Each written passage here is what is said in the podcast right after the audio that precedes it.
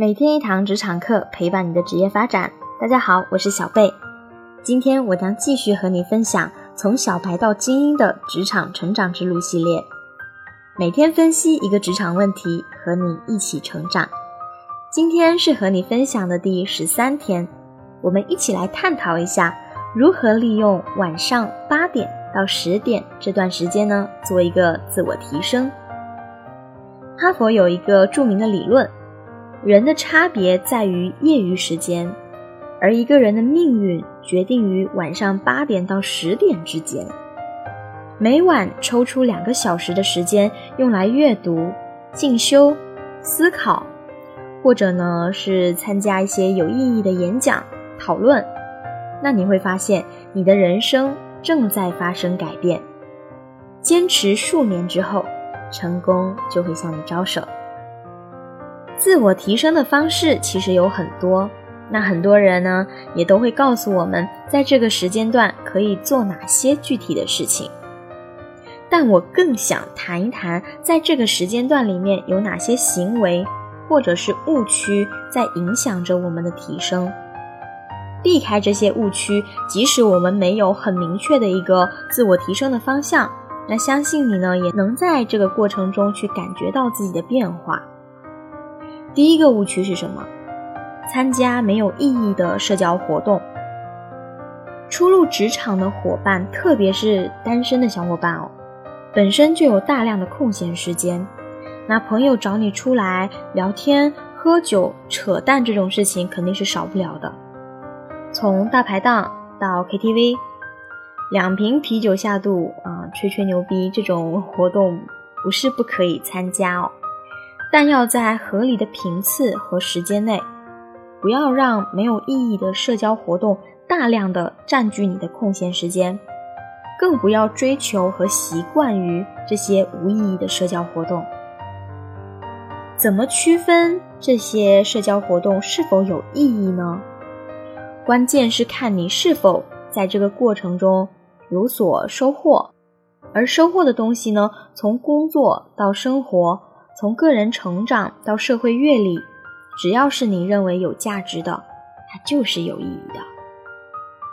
第二个误区是让自己习惯碎片化的学习方式。那越来越多的互联网产品和知识学习渠道都会利用我们的碎片化时间进行一个网络营销，而越来越多的人也习惯于进行碎片化的阅读和学习。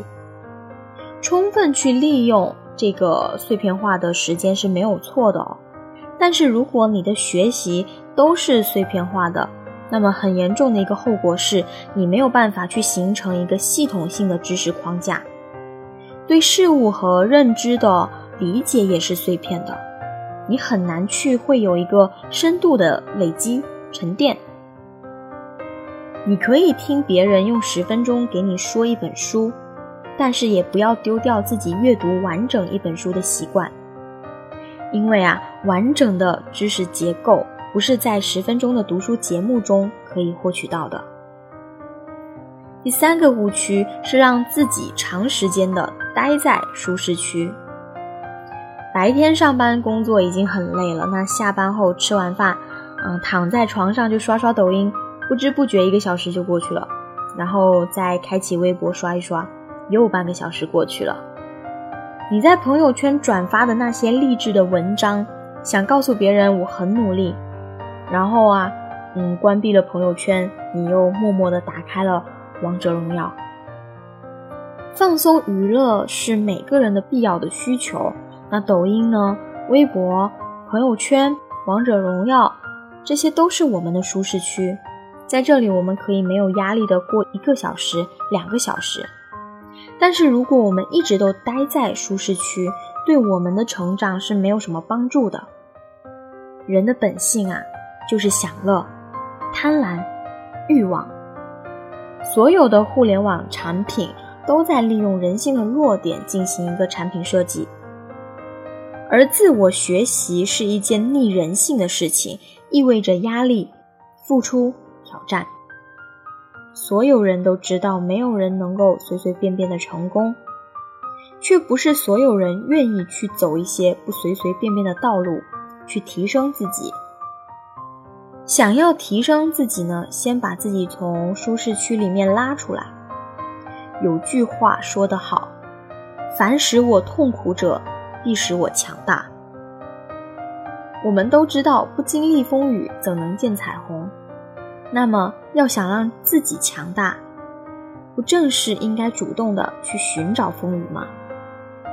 即使当下我们不知道有哪些事情可以提升自我，只要走出上面的三个误区，你已经在自我提高了。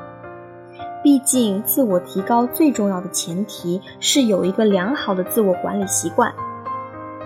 如果你要问我有哪些具体的事情可以做，去读书，去运动，去看豆瓣上的高分电影，去和比你优秀的人交流，去学一个技能，去写总结等等，还有去做一些明日规划，去给自己定一个短期目标，能做的事情实在是太多了。哪怕你做的事情和工作与职业发展没有直接的关系，但是你养成了学习和自我管理的习惯。长久坚持下来，你已经是在不断的提升了。希望职场中的你都能养成良好的自我管理习惯，将来有一天成为理想中的自己。以上就是今天小贝和你分享的内容。如果觉得对你有帮助，记得点赞和订阅哦。对我们的节目有任何建议或者想和我们交流的问题，都可以在节目下方留言互动。你也可以关注我们的微信公众号“每天一堂职场课”，更多职场干货在等你。我是小贝，我们下期再见。